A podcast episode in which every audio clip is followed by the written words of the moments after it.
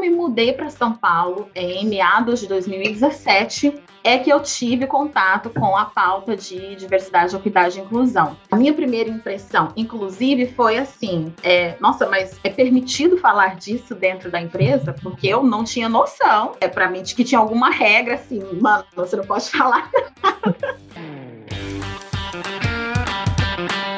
Quem sou eu para mudar o bordão do Schuster? Então, bom dia, boa tarde, boa noite. Vamos começar mais um episódio dos Agilistas. Eu sou a Fernanda Vieira e hoje a gente vai fazer um episódio um pouco diferente, porque a gente veio substituir o Schuster e o Vinição para a gente falar sobre diversidade, inclusão e equidade. Aqui na DTI, a gente acredita muito que falar e incentivar esses temas de diversidade, inclusão e equidade no mundo corporativo é super importante por vários fatores. Por exemplo, representatividade, né? Quando a gente vê pessoas diversas ocupando papéis de liderança, por exemplo, em uma empresa, a gente consegue ver que é possível chegar lá. Outro fator, por exemplo, é o reconhecimento das diferenças, das diversas jornadas que as pessoas passam e têm e as suas dificuldades. Outro fator também bem prático prático, né, que times ágeis que são mais diversos, que em que as pessoas têm mais senso de pertencimento, são mais produtivos, são mais inovadores. Ou seja, a diversidade gera inovação. Um, outro fator também é que é um incentivo aqui, né? Falar sobre isso é um incentivo para as pessoas se envolverem mais, de colocarem mais a mão na massa nesse tema para mudar é o cenário aí que a gente tem hoje. Então, as empresas, elas não podem mais se colocar num lugar, num lugar de reprodução de desigualdade, as desigualdades que existem na nossa sociedade.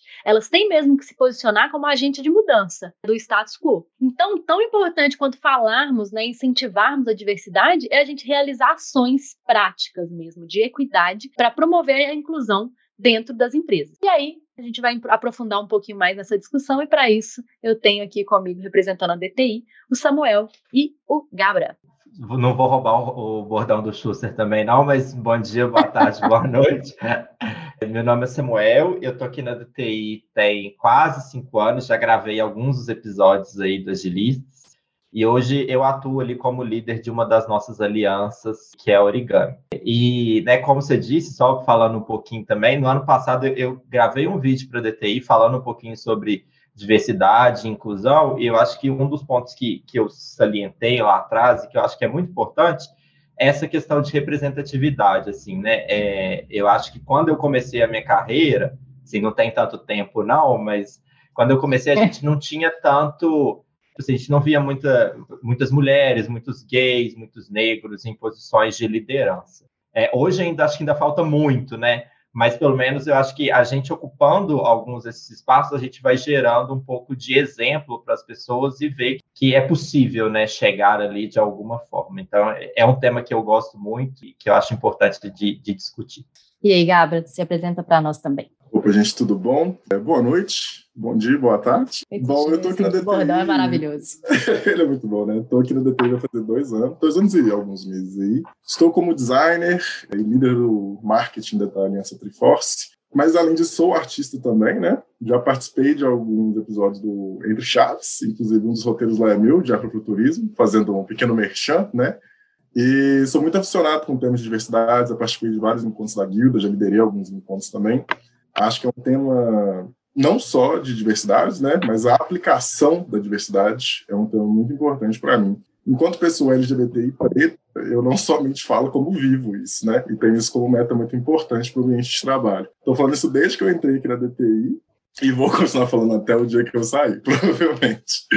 E bom, estou muito animado para a conversa com a Arlane aí, porque do que eu li dos artigos dela, eu achei sensacional. Então, como o Gabriel já falou aí, nossa convidada especial hoje, a gente tem aqui com a gente a Arlane Gonçalves, que é consultora né, sobre diversidade, equidade e inclusão. Então, apresenta para a gente, Alan, e já pode começar assim, contando um pouquinho da sua história e, e até falando com a gente também é, quais são as diferenças entre esses termos, né, que às vezes as pessoas colocam no mesmo balde né, de diversidade, equidade e inclusão. Muito bom, Fernanda. Obrigada. Para não quebrar o clima, então, bom dia, boa tarde, boa noite. Ai, gente, adoro. É, antes de tudo, gente, assim, eu quero super agradecer pelo convite. Vocês foram tão educados durante todo o processo. Eu acho que a gente começou a se falar ali final de dezembro de 2021, né? E conseguimos gravar agora. Mas, assim, dias atrás chegou aqui uma cestinha com doce de leite, com goiabada, que não sei mais o quê. E eu sou assim, eu sou uma formiguinha mesmo, mesmo mesmo. Então, eu super adorei. Muito, muito obrigada. Vocês têm sido muito gentis. Então, é um grande prazer estar aqui. Eu sempre gosto de começar me audiodescrevendo, então eu sou uma mulher negra, de pele clara, estou usando tranças no momento. Eu também sou uma mulher bissexual, então também uma representatividade LGBTQIA. Respondendo sua pergunta, Fernanda, um pouquinho sobre a minha trajetória. Eu nasci em Goiânia, Goiás, então sou ali do Centro-Oeste. Atualmente moro em São Paulo. Venho aí de uma trajetória no mundo corporativo, trabalhando dentro de grandes empresas, atuando com clientes nacionais e internacionais. E quando eu me mudei para São Paulo em meados de 2017 é que eu tive contato com a pauta de diversidade, equidade e inclusão. A minha primeira impressão, inclusive, foi assim: é, nossa, mas é permitido falar disso dentro da empresa? Porque eu não tinha noção. É para mim que tinha alguma regra assim, mano, você não pode falar. E, e, mais, e tem uma história que eu gosto muito de contar, é porque é o seguinte: para quem não conhece São Paulo e não conhece aqui a Avenida Faria Lima, é, atualmente eu acho que a Faria Lima é como se fosse a nova Paulista, né? Um grande centro econômico de poder político, econômico e social aqui em São Paulo. Então, as sedes de muitas das grandes empresas estão lá. E da empresa que eu trabalhava também estava lá. Então, quando eu vim toda faceira para São Paulo em 2017, não conhecia Faria Lima, não sabia o que, que significava aquilo. Então, quando quando eu fui para trabalhar, no meu primeiro dia de trabalho, é claro que eu já notei que eu era uma das únicas pessoas negras ali naquele lugar. E eu também estava de trança, então, tipo assim, é muito perceptível, né? Eu era muito destacável. Mas eu me lembro muito, assim, de uma forma muito viva, a primeira vez que eu entrei no prédio, no meu primeiro dia de trabalho. E eu vi, assim, eu acho que o andar tinha cerca de uma centena ou um pouco mais de uma centena de pessoas, todo mundo branco, assim. Eu era um mar de gente branca branca e jovem, e muito jovem. Para vocês terem ideia, eu entrei numa equipe de cerca de 40 pessoas com 27 anos e eu era tipo mais das cinco pessoas mais velhas da equipe. Então eu sempre faço uma sucessão, porque naquele momento eu meio que me senti assim, foi meio, meio um, um choque aquela constatação, e eu me senti meio que um ponto preto numa folha de A4. E a partir daí eu tive contato com a pauta de diversidade, isso transformou totalmente a minha vida, tanto pessoal e profissional, tanto é que eu fiz essa transição de carreira para essa área. Eu estava na área comercial, então eu achava inclusive que o meu próximo passo era inteligência de mercado, porque eu gosto muito de análise de dados, insights, tomada de decisão, etc mas mudei completamente aqui, diferentemente das minhas expectativas, e hoje estou aqui atuando dentro dessa área como consultora. Para finalizar e para falar para as pessoas onde que eu estou hoje, então eu atuo como consultora, palestrante e professora de diversidade, equidade e inclusão. Eu atuo atendendo organizações, então de todos os segmentos, todos os tamanhos. Então a gente trabalha com treinamentos, com mentoria, com lideranças que ainda não tiveram nenhum contato, até lideranças que já estão super engajadas, todo mundo faz parte do processo. Trabalho também com mudanças processuais, implementação de ações afirmativas, processos afirmativos e demais estratégias inclusivas, né? E também atuo em parceria com a Integra, que eu acho que vale super mencionar aqui, que é uma consultoria formada por mulheres, somente mulheres, e de todas as identidades, inclusive é, de diferentes nacionalidades. Então, tem mulher chilena, mulher colombiana, mulher cis, mulher trans, mulher negra, mulher mulher branca, mulher pansexual, tem mulher de todos os tipos, então é sensacional estar nesse lugar. Por isso que eu faço muito a questão de falar. Também é importante mencionar, eu sou LinkedIn Top Voice. Esse reconhecimento veio a partir da minha atuação com diversidade, equidade e inclusão. Eu aprendi a falar, eu era uma pessoa muito tímida, eu aprendi a falar e eu gostei muito disso. E aí o LinkedIn falou, mano, essa mulher tá falando demais, vamos colocar essa Sim, né? Porque, nossa, alguém, alguém tem que dar moral para ela. Então, obrigada, LinkedIn LinkedIn. Esse reconhecimento foi muito positivo na minha vida, na minha carreira. Recentemente, na verdade, hoje, inclusive, olha, uma notícia inédita, eu recebi o convite do SAP. O SAP tem um grupo global de influenciadores, eu acho que cerca de 70 pessoas no mundo, que eles escolhem, então, especialistas de diversas áreas, para atuar ali dentro de um ecossistema, fazer trocas de produção de conteúdo com o SAP. E tem alguns é, especialistas de diversidade, e eu, então, sou uma dessas pessoas selecionadas, então essa notícia vai para as redes em breve. Olha, ah, primeira mão aqui nos Primeira mão, gente. Primeira mão. Parabéns, parabéns. E como eu mencionei, sou professora, então tem uma coisa que as pessoas me perguntam muito, é, Arlane, curso de diversidade, curso de diversidade. Aqui no Brasil a gente tem a ABERJ, que é uma associação de comunicação corporativa, e ela tem um curso que hoje eu acho que é o curso mais conhecido de diversidade. Eu também sou professora desse curso, eu sou professora da pauta de equidade de gênero, e eu também, por último,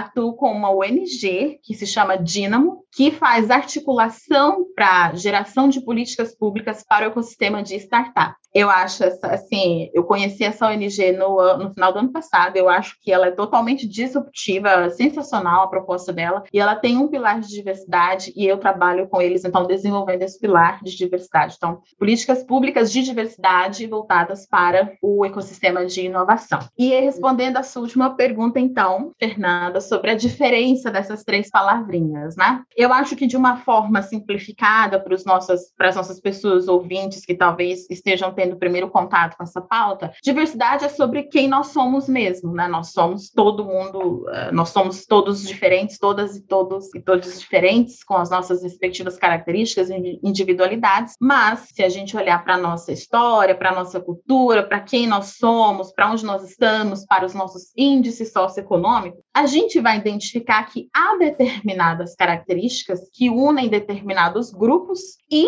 essas características, pelos significados que nós atribuímos a elas, implicam em algumas diferenças, em uma hierarquia, em uma desigualdade. Então, se a gente comparar mulheres com homens na nossa sociedade, há uma desigualdade entre eles. Se a gente comparar pessoas negras com pessoas brancas, com pessoas indígenas, há desigualdade entre esses grupos. Então, a diversidade, no seu conceito mais simples, se refere às nossas diferenças como seres humanos e como indivíduos, mas, num olhar mais amplo e mais sociológico, digamos assim, se refere a diferenças geradas pelos significados que a gente atribui historicamente às nossas uh, identidades. Aí eu vou pular aqui, então, para inclusão, que seria a, a ideia, né, ou o esforço de justamente ir contra essa sequência histórica de desigualdade. Nós temos uma sociedade desigual, nós temos uma sociedade na qual há várias disparidades entre esses grupos, como eu mencionei. Então, quando a gente fala de inclusão, é porque nós queremos superar essas diferenças, é porque nós queremos avançar para uma sociedade igualitária de fato. Eu gosto de mencionar muito um número que é trazido pelo Fórum Econômico Mundial, e na, no último relatório de igualdade de gênero que ele liberou no ano passado, ele identificou que nós estamos aí mais ou menos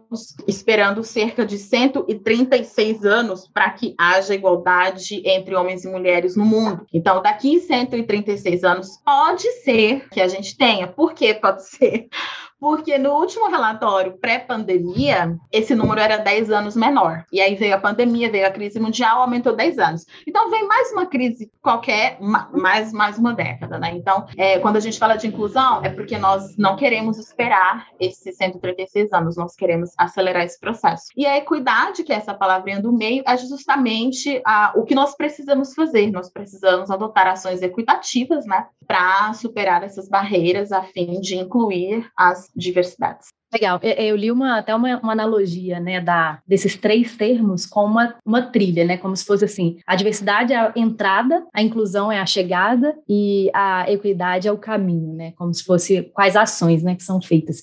E lhe trazendo para o mundo corporativo, né, isso que você falou, é, acredito, aí você pode me corrigir se eu estiver errada, mas eu acredito, assim, que diversidade é a gente realmente trazer as pessoas, né, de diversas, como você falou, trajetórias, jornadas, é, características para dentro da empresa e inclusão é a gente fazer elas se sentirem pertencentes àquele mundo, né? E, e, equidade são as coisas que a gente faz ali para garantir que, por exemplo, né, sei lá, uma mentoria de mulher, a gente está fazendo uma, quando a gente faz, né, quando a gente promove uma mentoria só para mulheres, a gente está fazendo uma ação que está tomando como ponto de partida que mulheres e homens não têm as mesmos, os mesmos privilégios, não têm a, a mesma jornada, não têm as mesmas barreiras, né, não têm as mesmas vantagens. Então, é como se fosse isso, né? A equidade é como se fosse assim, ações para serem feitas para que aquelas pessoas se sintam mais incluídas, né? Sim, é isso mesmo. Boa.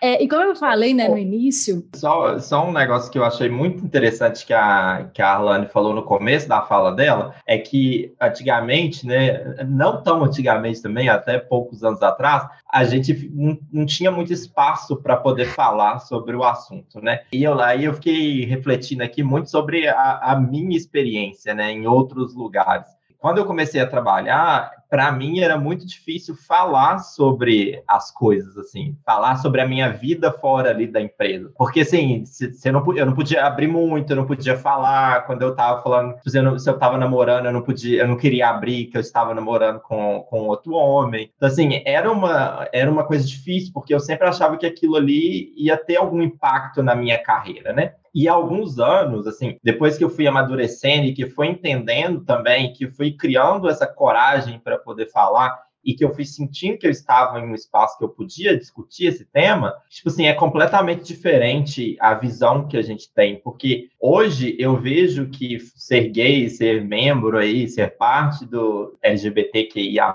faz parte da pessoa que eu sou, do líder que eu sou, de como que eu enxergo as situações, de como que eu vou responder a alguma coisa. Então, assim, é muito difícil a gente desassociar uma coisa, da... muito difícil não, acho que é impossível a gente desassociar uma coisa da outra, né? Então, eu fico vendo tanto que a gente perde, perdia no passado quando a gente não tinha espaço para expor essas coisas, ou que a gente não sentia vontade. E nesses ambientes onde a gente pode falar sobre isso, como que a gente se sente mais completo ali, né, na, na, no nosso dia a dia. Esses são bem os impactos né, das empresas que, que investem em, em, falar sobre, em levantar ações para mudar esse cenário, né? Sim. E até, até puxa, pegando nesse gancho aí que o Samuel puxou, é, quais mais impactos vocês acham que existem quando as empresas realmente investem de verdade né, nesses temas de, de diversidade, equidade e inclusão? Os impactos nos funcionários mesmo, né, nas pessoas que trabalham ali?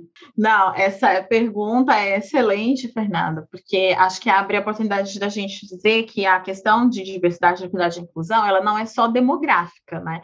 Então, não é só sobre a presença ou ausência de diversidades dentro da empresa, mas ela é também e principalmente cultural. Então, ela é a proposta, ela é o desafio de uma transformação cultural, de garantir que a gente construa empresas com culturas inclusivas, intencionalmente inclusivas para todas as pessoas. Então, o Samuel cita a trajetória dele, por exemplo, eu também vivi situações muito similares em determinados empregos, em determinados lugares. Eu também não podia falar de mim, de quem eu sou, do que, que eu fiz no meu final de semana. E embora isso pareça uma coisa muito banal, é muito estranho a gente ter que ficar se vigiando, né? De repente você vai abrir a boca, opa, isso aqui eu não posso falar. Não, esse nome eu não posso citar. Enquanto que pessoas cis heteronormativas nunca, em toda a existência delas, têm que cogitar essa né? possibilidade, entendeu? Então, é, é, isso, isso é uma das coisas, né? Isso, esses desafios que eu e o Samuel enfrentamos. Imagine isso para uma pessoa trans, por exemplo, quão intenso isso deve mais ser, sabe? E tantas outras pessoas que enfrentam desafios talvez muito mais árduos, né? É, do que nós. Então, quando a gente, dentro de uma empresa, trabalha a construção de culturas inclusivas, ou seja, é, na, na, hora que a gente começa a dizer, não, então, nós temos aqui, to, todo mundo que está aqui dentro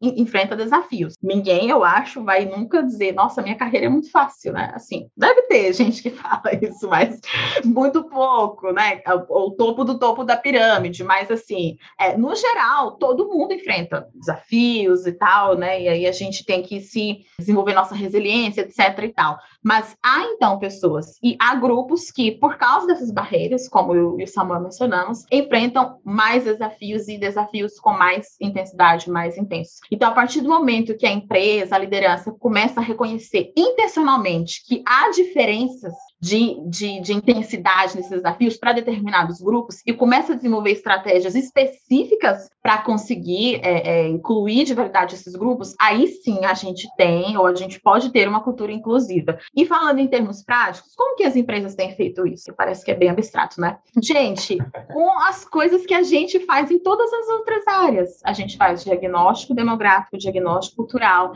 desenvolve, estuda lá os dados, é, descobre os gaps, faz comparação com o mercado, faz comparação com a sociedade, faz análise desses números pelas ah, identidades das pessoas respondentes. Então, não é só ah, o índice de satisfação da empresa, por exemplo, é 8. Não. Mas e o que responderam as mulheres? E o que responderam as mulheres negras? E o que responderam as pessoas homossexuais? É fazer, é, é fazer essa análise através das lentes da diversidade. Então, formar indicadores é isso mesmo, aquele painelzão lá do Power BI, do Excel, sei lá o que, sabe? É formar os indicadores, desenvolver as estratégias, sejam educacionais, sejam processuais, de transformação processual, para resolver os problemas encontrados e fazer esse acompanhamento, como qualquer outra área, como qualquer outro desafio dentro da organização. Não tem segredo, tem que investir, claro, tem que fazer acontecer, e aí é que entra a questão da intencionalidade, mas é assim que a gente consegue começar a desenvolver isso e o impacto, é claro, né? De uma pessoa que, como eu e o Samuel, antes não conseguia falar de sua própria sexualidade, para de repente poder tomar chopp com as pessoas com quem eu trabalho e falar da minha namorada, levar minha namorada. Gente, não tem nem comparação. Levar é, é a ideia de a gente poder é, se levar inteiro para o trabalho é outra coisa, né? Com certeza Nossa. um outro nível de e potencial de produtividade, de entrega, de inovação, de conexão, enfim, trabalhar feliz, né, gente? É o que a gente é, quer. É uma, é uma motivação completamente diferente de estar ali no trabalho, né? Assim, de não ter duas vidas separadas e, assim, é, é uma sensação de, de estar um pouco mais completo ali, de mais entregue ao trabalho, digamos assim. Bom, pegando esse gancho aí que a Arlane falou, eu acho que não é nem só da, da, da cultura, né? E de estar mais, de entregar mais, mas até de encontrar soluções e possibilidades, né? Quando a gente está pesquisando sobre artigos de ah, como que a diversidade impacta na entrega, no valor da empresa, sempre vai aparecer, gente, pessoas diferentes encontram soluções diferentes, sabe? Vivências diferentes. Se a gente pega um grupo que ele é idêntico, provavelmente as questões que ela vai atingir, as barreiras que ela vai encontrar e as soluções, principalmente, que ela vai desenvolver, vão ser similares, elas acabam sendo similares. Isso acontece com qualquer grupo de pessoas. Só que se a gente está atacando ali, pensando pelo força da diversidade, e da diversidade em seus maiores graus, né, diversidades inclusive de dentro de grupos minoritários, né, porque pessoas pretas são diferentes, pessoas LGBT são diferentes, então não é só ter uma pessoa preta e uma pessoa LGBT, né? É ter várias, é ter vários, tá. vários tipos de pessoas diferentes. Porque as soluções que a gente vai encontrar é diferente. E isso, indo para pro, pro trabalho da vivência, nossa, é muito gostoso. É muito gostoso você poder ser você, né? Tipo assim, e, e é muito bizarro como isso essa fala acarreta um peso, né? Porque a gente caminhou por lugares onde a gente não podia ser a gente. E para quem não passa por esse tipo de, de, de, experiência, eu, eu não consigo explicar com facilidade o que, que é isso. Assim, tem que tomar cuidado na fala, no jeito, sabe? Porque é meio que viver se podando. E aí, se você tem o oposto, você tem possibilidades, sabe? E isso é maravilhoso, sabe? E, e é um processo assim que a gente aqui na DTI tem uma cultura super legal de não somente performar a diversidade, mas como trabalhar ela, mas não é tão comum em outros espaços, sabe? E, enfim, doloroso, né? Mas é onde estamos. Mas estamos também aqui para poder mudar. É isso aí, assim, é, eu ouvindo vocês falar, né, eu sou mulher aqui dentro da TI, mas eu, eu sou extremamente privilegiada, né? Até me autodescrevendo também, né? Eu, eu sou branca, sou, tenho cabelos cacheados aqui e tudo mais. Eu sou cis, eu sou hétero. Então, assim, eu sou extremamente privilegiada, né? E eu com certeza não tenho o tipo de vivência que vocês já acabaram de descrever, né? Eu tive outras, mas com certeza não, talvez em outro grau, como a gente tem falado, né? E, e eu fiquei até lembrando de uma thread no Twitter que era um, uma pessoa negra que falou sobre ter medo de entrar no mercado de mochila. E aí eu lembro que nessa época também eu olhei e falei, nossa, essa thread, eu nunca tinha pensado nisso. E é isso, é muito sobre isso, né? A gente, em posições de privilégio, a gente nunca se preocupou com algumas coisas que outras pessoas se preocupam todos os dias, né? Eu acho que isso é muito forte, ouvir vocês falando sobre isso, né? É, e pegando até um pouquinho da sua fala de novo, e inclusive ter esse tipo de vivência em mente, eu que estou puxando para o design, a gente também vai pensar em soluções para esse tipo de problema. Obviamente, solucionar problemas complexos exige pensamentos complexos e, inclusive, entender a questão como complexa, sabe? Mas, tipo assim, beleza, como é que a gente pode contornar ou entender mais esses problemas baseado nesse tipo de vivência. E não tem como a gente chegar nesses lugares se essas pessoas não estão inseridas nesses ambientes, sabe? Então não é só sobre, nossa, tipo assim, ah, pessoas pretas no meu time, não, é tipo, galera, é, é sobre isso, sabe? É, e vocês, né, a Arlane falou bastante aqui, né, em como começar, né, como as empresas podem começar de uma forma si, extremamente simples, que é criar um indicador, colocar isso à vista para todo mundo, que é um negócio, inclusive, que aqui a gente no podcast fala bastante, que é um negócio que a gente prega muito aqui na DTI, né, de colocar as coisas à vista e refletir o tempo inteiro sobre elas. Então, acredito que um passo, né, para começar é isso mesmo, criar o um indicador lá, colocar à vista, refletir sobre ele, criar ações. É, então, é uma coisa bem básica, mas existem, eu acredito que outras coisas que as empresas também podem fazer, né, para criar essa cultura inclusiva, né. E uma das, eu acho que um grande passo aí são as lideranças também apoiarem muito, estarem super dentro dessa dessas, ide dessas ideias, né? É, a liderança tem que comprar, né, esse negócio. É, assim, eu como líder aqui de uma das nossas alianças, eu concordo demais com isso, assim, eu acho que eu acho que a gente precisa fomentar cada vez mais esse tipo de coisa dentro dos nossos times. Até porque eu acho que em muitas situações a gente não está preparado para receber, por exemplo, aqui no, no, dos times nossos, a gente trouxe uma pessoa com deficiência visual para poder treinar como, como desenvolvedor. E quando né, o pessoal do, do RH trouxe isso para mim, eu falei, claro, vamos trazer, tipo assim, só que na hora que estava chegando a data do, da pessoa chegar aqui no time, foi me batendo um pequeno desespero, porque a gente não estava preparado para receber ele aqui. E aí é, a gente começou a fazer algumas ações, a gente também foi muito no estilo mais DTI aqui, né? De vamos fazer um negócio, vamos testar para ver se dá certo, vamos pegar o feedback dele para a gente ver, porque não dá para a gente querer também mudar o ambiente inteiro de uma vez, né? A gente vai mudando aos poucos e vendo o que funciona e melhorando o que funciona, o que não funciona a gente deixa um pouco. Claro, né? Isso é agilidade agilidade, né? Você isso é agilidade. Ágil, é, né? Exato. Então, assim,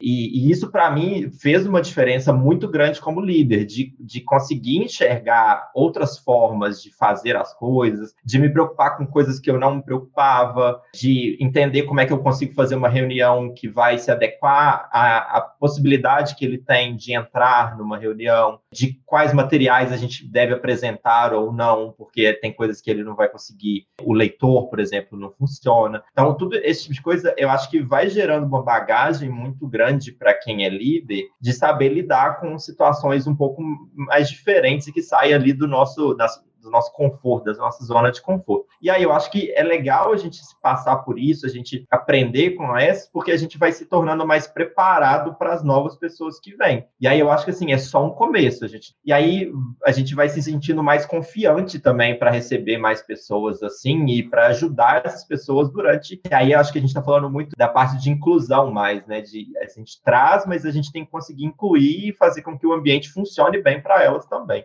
Sim, pegando esse gancho do Samuel, a gente falou bastante na, na pergunta anterior sobre possibilidade de uh, inovar, né, uma maior possibilidade de inovar, de exercer potenciais, de encontrar soluções, mas se a gente está falando de ter mais di, é, diversidades, ou seja, de, de ter times mais heterogêneos, nós também estamos falando de ter times e desafios mais complexos.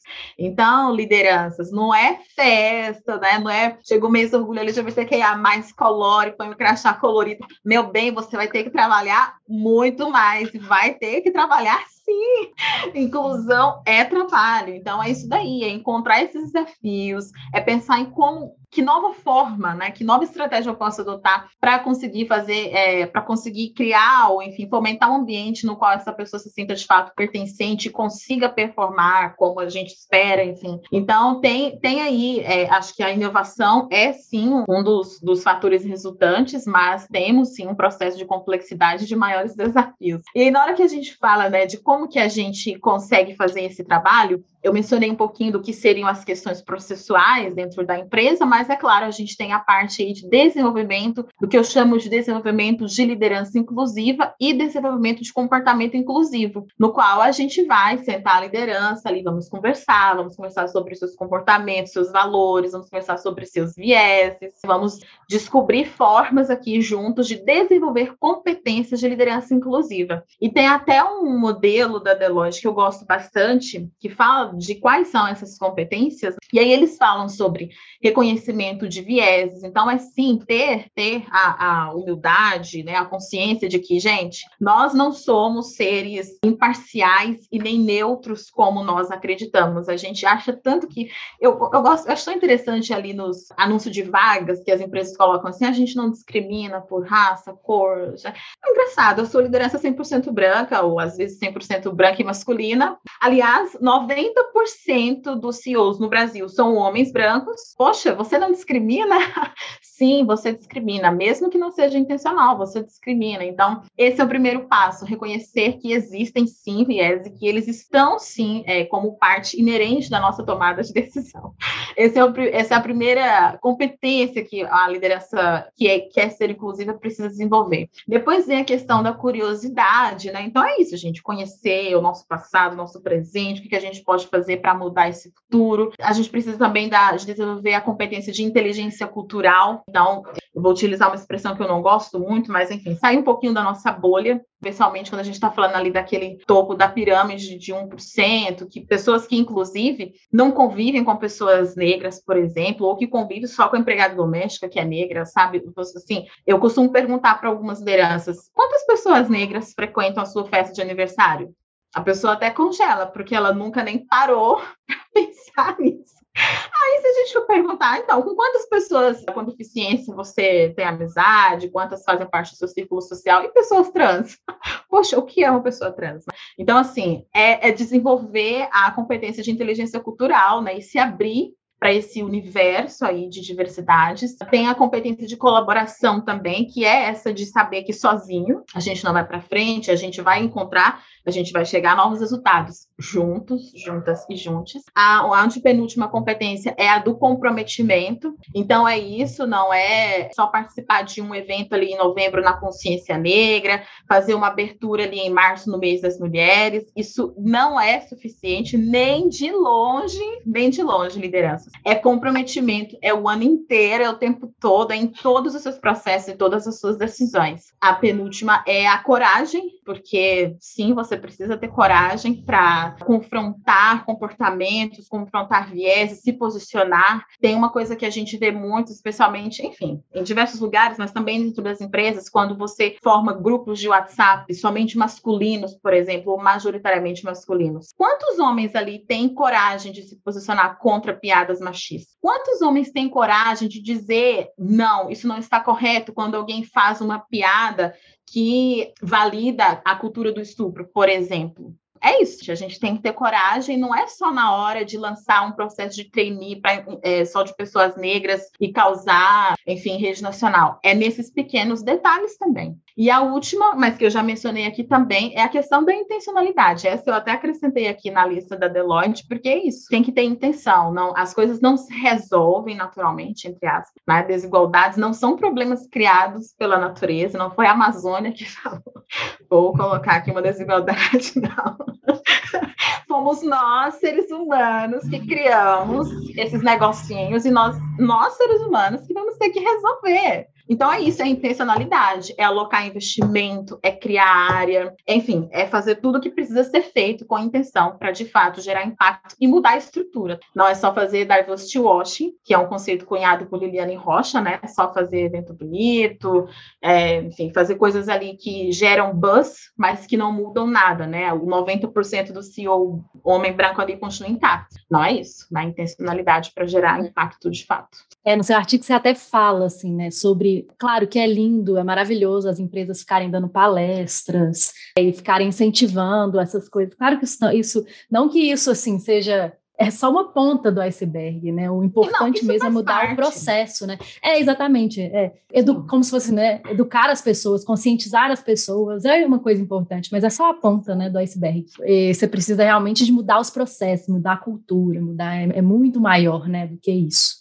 É, e aproveitando a fala da, da eu gosto muito de pontuar quando a gente chega nesse ponto, trocadilho feito, uma fala que a Giovanna Leandro tem da Transpreta, né? É, inclusive, confiram o trabalho dela, mas é muito sobre da gente entender que quando a gente está falando sobre diversidade, não adianta esperar que a pessoa represente toda a categoria. Então, tipo assim, eu não vou responder todas as questões por negritude na empresa, eu não vou responder todas as questões por LGBT na empresa, porque existem pessoas como a Alane que estão trabalhando para isso e são pagas para isso. Então, é muito legal chamar alguém, trazer alguém que tenha a visão de um todo, né, que está pesquisando e está trabalhando. Isso, isso é muito importante para liderar lideranças em empresas em geral, porque uma pessoa só não vai conseguir responder todas as questões. Talvez ela vai falar dela ali, sabe? E isso tende a acontecer quando a gente está falando sobre diversidade em lugares onde não está tendo tanta, né? A pessoa entra e vira representante, então tudo é ela, tudo é ela que responde. Isso, enquanto pessoa que já passou por isso, e provavelmente a Alan também, é meio chato, né? Enfim, eu acho que é muito importante quando a gente está discutindo essas questões de pensar que tem é, profissionais da área para isso e trazer eles tende a agregar muito mais no processo do que pedir a opinião de uma pessoa só, sabe? É, eu acho que essa, esse negócio que você acabou de falar é super importante mesmo, né? Porque às vezes não é porque a pessoa é representante de um grupo que ela quer é, se envolver é, em discutir essas questões né, de diversidade. Não sei se eu estou sendo clara. Eu acho que faz muito, muito é, paralelo com o Big Brother, assim. Eu acho que faz um paralelo com isso, no sentido de, tipo, as pessoas que estão lá, às vezes aquelas outras que estão lá no privilégio, na bolha, né, delas, que nunca saíram, vão lá no Big Brother para ficar questionando, ah, isso é certo, isso é errado, como que você acha que é isso? Sendo que aquelas pessoas ali, às vezes elas não estão ali para discutir sobre isso, né? Porque existem exatamente várias outras pessoas que poderiam ter explicado aquilo ali de uma forma muito melhor. Você falou, as pessoas que estudam isso de fato. Né? E não são essas as outras pessoas que estão ali para isso. Ninguém está ali para explicar nada para ninguém. Né? Eu acho que tem muito esse paralelo. E uma outra coisa que eu achei bem legal, assim, que a Arlane trouxe num, nos artigos dela, foi sobre a responsabilidade de inclusão estar no RH e de que isso deveria ser tirado do RH, né? Deveria ser expandido para além do RH. E muitas empresas começam, né, com essas ações e tudo mais muito relacionadas com o RH. E acho que é, a, caminho realmente é de expandir, né? de existir outras estruturas, outras coisas que cuidem também disso de uma forma mais autônoma, né? que existam seus processos e tudo mais. Sim, sim, Fernanda. Eu estou adorando você mencionar os meus artigos. Eu vou aproveitar e fazer aqui. eu vou aproveitar e fazer um jabá aqui, gente. Eu tenho uma newsletter no LinkedIn. Eu super recomendo que vocês conheçam. Ela se chama Mentalidade Inclusiva. Eu já estou com mais de 18.800 assinantes. Então, Olha. assim, lá eu coloco todos os pensamentos e reflexões de coisas que eu estudo, que eu vejo, mas principalmente né, das práticas das quais eu participo e daquelas que eu considero que são exemplos para a gente seguir ou não. Então, é, são conversas ali sobre diversidade, equidade, inclusão e negócios. Então, conheçam, assinem, que a gente vai participar dessa conversa juntos. Olha, vamos começar aqui. RH, eu já fui do RH. então, então, assim, profissionais de RH, não, não é que eu estou dizendo você não pode fazer diversidade, não é isso. Mas eu acho assim, está tudo bem, né? Eu acredito que está tudo bem nós, aqui no Brasil, começarmos do RH, porque a gente tem que começar de algum lugar. Bom, se é do RH, beleza. Mas se é de sustentabilidade, beleza. Hoje eu conversei com uma pessoa de finanças que está encabeçando o começo da trajetória de diversidade na empresa dele. Ok. Mas é importante a gente refletir que, a, aqui voltando à questão da intencionalidade, tem dois cenários. O primeiro é que diversidade, equidade e inclusão, de fato, é uma estratégia é uma área transversal, ela impacta toda a empresa. Então, ela impacta os processos de RH, ela também impacta o processo de compras de supply chain, ela também impacta a sustentabilidade, ela de fato é transversal, ela de fato precisa ser pensada ali em toda a cadeia de valor, de ponta a ponta na organização. Mas ela é, é sim uma área por si só, uma área com estratégia própria, estrutura própria, escopo próprio, gestão própria, budget próprio. Ela precisa precisa ter essa autonomia. Se aqui no Brasil a gente está começando a partir do RH, ok, mas eu acredito que a evolução é, em algum momento, essas áreas se, é, se separem, né, e diversidade passe a atuar com a sua respectiva autonomia. Já tem empresas atuando dessa forma, eu gosto de citar muito o exemplo da Ambev, por exemplo, eles criaram recentemente uma diretoria de saúde mental e diversidade, tem outras empresas que têm estruturas próprias, se eu não me engano, a Gerdau é assim. Há outras empresas que também estão seguindo essas movimentações. E se a gente olhar para experiências internacionais, ou seja, que já estão mais maduras ou mais avançadas, é isso que a gente vai encontrar. Se a gente olhar o Twitter, se a gente olhar a Netflix, a Apple, né, e tantas outras empresas, têm estruturas próprias de diversidade. Então é isso, pessoas de RH. O RH continua sendo, gente, um grande player. Continua não, ele sempre vai ser, né, um grande player, porque é isso, é a área que, em teoria, cuida do, do talento, né? Do, das pessoas da organização. Então, com certeza é um grande player, mas sim, a diversidade é uma área por si só. O que eu acho legal disso é porque, assim, é, de fato, né, às vezes o RH vai ser a estrutura, né, que talvez tenha maior sensibilidade para trazer esse tema num primeiro momento. Mas se as pessoas ali dentro, né, da, da empresa, da organização, da estrutura, se as pessoas ali dentro não tiverem topando esse tipo, que aí eu acho que é super legal esse tema que você trouxe que eu não conhecia da intencionalidade, se as pessoas não estiverem ali dentro comprando essa ideia, entendendo e, e, querendo fazer, né, participar desse processo, não há como se fazer uma inclusão porque você vai ter sempre, digamos assim, detratores ali dentro do ambiente, que vai ser é, é muito difícil, não, o RH não vai conseguir resolver isso só ele. Então, assim, eu acho que é importante essa estrutura Exato. transversal que você diz, porque, assim, é, é uma culturação mesmo de acreditar que a diversidade, que a inclusão, que a equidade são necessárias para a empresa, para a gente construir uma sociedade que seja um pouquinho menos, um pouquinho mais igualitária, né, um pouquinho menos diferenciada eu acho que isso daí é muito importante mesmo, porque assim, acho que a gente tem que trabalhar para que as pessoas que estejam ali dentro também participem desse processo, porque sem elas ou a gente não vai conseguir fazer a mudança, ou a mudança ela vai ser muito mais difícil, muito mais penosa de fazer. Acho que tem muito do que a Arlene já falou também da liderança inclusiva, né? Acho que isso também tem uma, um pouco aí de interseção. E é, para medir, né, gente? Eu acho que assim existem muitos ainda pessoas que são céticas, que ainda não entendem a importância desse tema. Como medir a diversidade, como medir a inclusão e os efeitos, assim. Porque, assim, a diversidade, né, a Arlene mesmo já mencionou, que basicamente, fazendo talvez um censo demográfico ali, seria uma coisa que daria para medir, né, das pessoas se, se autodeclaram, mas como medir, até para os mais céticos, né, se tornarem convencidos, né, de que, esse, de que esse tema é tão importante, que muda realmente a realidade e a cultura de uma empresa. Como medir inclusão, como medir equidade e como medir os efeitos que isso, que, isso, que essas coisas, né, decorrem na empresa? Excelente pergunta, Fernanda. Só pegando o último gancho ali da fala do Samuel e que você mesmo fala, é, comentou, né? Da, da existência de talvez pessoas detratoras, de pessoas céticas.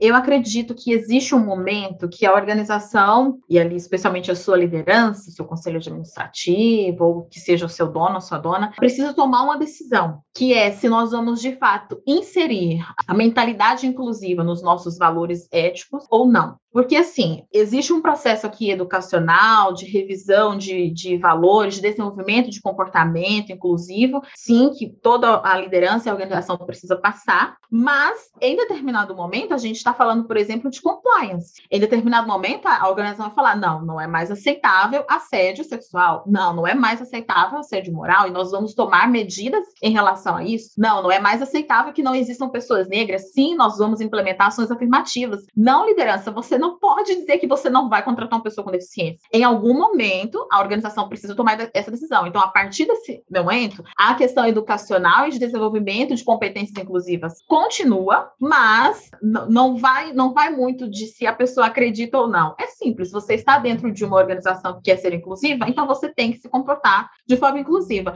Parece meio assim árduo quando a gente fala isso, mas novamente, a mesma lógica, gente, para qualquer outra coisa, para qualquer outra mudança é, cultural dentro da organização. É, né? Digitalização. Hoje você não tem opção de passar um fax. É uma analogia muito assim boba, mas é isso, né? A gente precisa se adaptar e essa, essa é mais uma das demandas de adaptação que a gente tem dentro das organizações. Agora, quanto à questão de mensurar, eu comentei que a gente faz o diagnóstico demográfico nós fazemos também o diagnóstico cultural. Então, nesse diagnóstico cultural, a gente mensura várias coisas. Além de todos os indicadores que a gente já mensura, como satisfação, por exemplo, né? Então, e aí a gente passa a analisar todos os indicadores a partir dos grupos das identidades autodeclaradas, a gente também começa a mensurar indicadores que resultem ali na perspectiva de segurança psicológica, que é a pessoa se sentir bem o suficiente, pertencente o suficiente para se posicionar, para falar, para dizer eu errei, sem medo de sofrer retaliação ou algum tipo de exclusão. Há também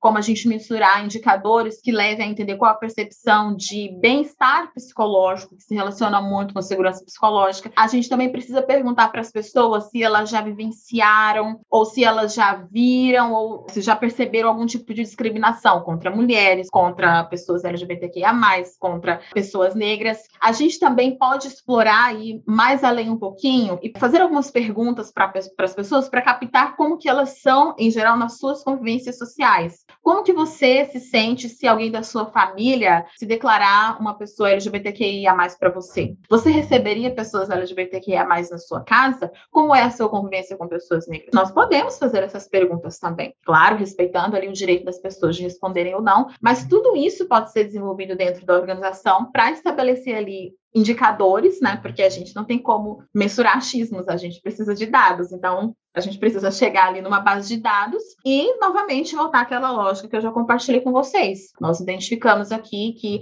existe um alto índice de LGBT mais fobia dentro da empresa, existe um grande, um alto índice de preconceito contra pessoas com deficiência, pessoas com deficiências aqui estão estigmatizadas como incompetentes, né? O que, que a gente vai fazer para endereçar isso? E começar a adotar essas estratégias, estabelecendo metas e prazos, novamente, como qualquer outra área, e aí, novamente, voltar e atualizando esses indicadores e ver se ali a gente encontra algum tipo de melhor ou de piora. Hoje, a gente já tem no Brasil várias metas de diversidade publicadas, e aí o que a gente vê externamente é mais metas de demografia. Então, a Avon, por exemplo, tem metas de inclusão de mulheres negras na liderança. Recentemente, o Creditas fez um movimento para ter mulheres negras de pele retinta, então um recorte bem mais afunilado. Você vê várias organizações se movimentando nessa natureza, mas internamente é necessário que né, a gente estabeleça também metas de cultura inclusiva para observar e endereçar essa transformação. É difícil, né? Assim, é, falando sobre diversidade, a gente sempre chega nesse como medir. E é, às vezes é muito difícil a gente achar. Não é que é difícil, mas é, é, é meio complicado, digamos assim, a gente conseguir indicadores que demonstrem o, o sucesso das nossas iniciativas, de garantir que, tipo assim, isso correlacionar, por exemplo, um indicador ou alguma iniciativa que a gente faça. Às vezes a gente tem um pouco de dificuldade, eu aqui no meu papel de liderança, eu tenho um pouco de dificuldade de, às vezes, conseguir pensar em indicadores. E aí, assim, você falando aí de várias coisas, né? É, você já viu uma situação. Isso eu fui pensando aqui, tipo, dá para fazer muita coisa que eu nunca tinha imaginado. São perguntas que a gente não pensa que isso vai medir alguma coisa. Mas na hora que você, você falou isso, eu falei, nossa, tipo, por que, que a gente nunca pensou nisso? Então, assim, é, é eu adorei essa parte, porque me gerou várias possíveis coisas para fazer aqui com os times. Bom, Infelizmente, gente, estamos chegando aqui no final do episódio. Então a gente pode falar hoje que conceituamos aqui, a Arlane nos ajudou a conceituar o que, que é diversidade, o que, que é inclusão, o que, que é equidade, né? Como que as empresas podem começar de uma forma bem prática, colocando, criando indicadores, colocando à vista e, e refletindo muito sobre isso, né? De uma forma bem ágil. Quais os impactos dos times, das pessoas, da empresa, né, em si, de realmente adotar uma cultura de, de diversidade. E as formas de medir, né? Que, como Samuel bem falou, podem podem vir em podem estar em coisas que a gente às vezes nem pensa, né? E de forma simples e até bem subjetivas também, né? Então é isso, gente. Muito obrigada pelo papo de hoje. Foi muito legal. Obrigada e até a próxima. Até a próxima, pessoal. Obrigada.